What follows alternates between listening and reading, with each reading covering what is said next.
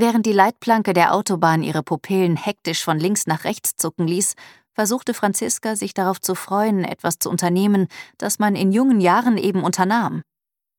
In ihrem linken Ohr knisterte Zellophan, und Mina biss in einen schmalen Balken, der aus gepressten Nüssen, Getreide und getrockneten Früchten bestand. Es sah nach Arbeit aus.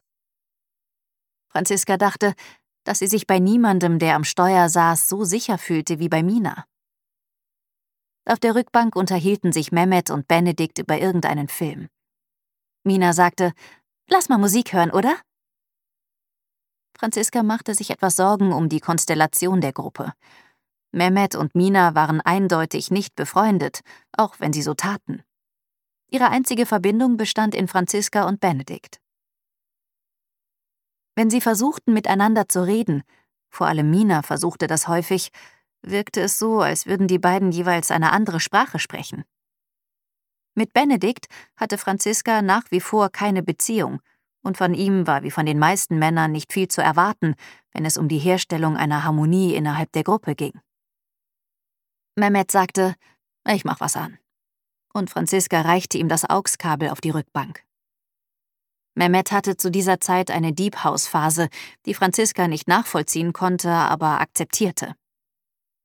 Es lief gerade das zweite, besonders melancholische Stück eines Berliner Technoproduzenten, den Franziska sich unweigerlich als dünn, bebrillt und mit V-Ausschnitt Oberteil bekleidet vorstellte, als Mina sagte, das ist ja Horror, und die Musik ausmachte. Mehmet räusperte sich. Danach wurde es auf der Rückbank still und die allgemeine Stimmung kippte. Das Festival war eher klein, intim und unkommerziell. Die Leute, die ihnen auf der trockenen Wiese entgegenkamen, sahen ungeduscht aus. Sie hatten Farbe im Gesicht oder Federn in den Haaren.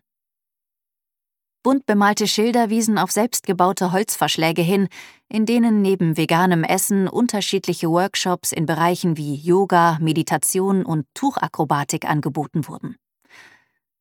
Unter einigen Bäumen standen ökologische Trockentoiletten und eine Reihe Waschbecken aus Aluminium.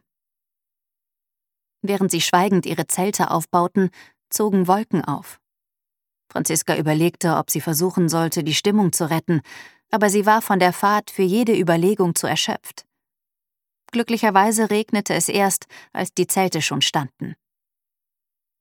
Franziska saß mit Mehmet im Schneidersitz in seinem Wurfzelt der Marke Quechua. Sie aßen jeweils eine notdürftig aufgewärmte Dose Linseneintopf, während die Taschenlampe ihres Smartphones den Akkubalken zusehends kürzer werden ließ. Mehmet besaß zu dieser Zeit kein Smartphone, weil er sich in einer kapitalismuskritischen Anwandlung wieder ein gebrauchtes Prepaid-Handy zugelegt hatte, mit dem er nur SMS schreiben und telefonieren konnte. Obwohl das Geräusch der Regentropfen auf der Zeltplane eine nicht zu unterschätzende Gemütlichkeit erzeugte, ging Franziska gedanklich alle Möglichkeiten durch, die ihr blieben, um das Festival noch in dieser Nacht zu verlassen und am frühen Morgen wieder in ihrem eigenen Bett liegen zu können.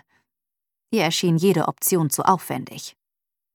Stattdessen sagte Franziska, ich hasse es, so jung zu sein.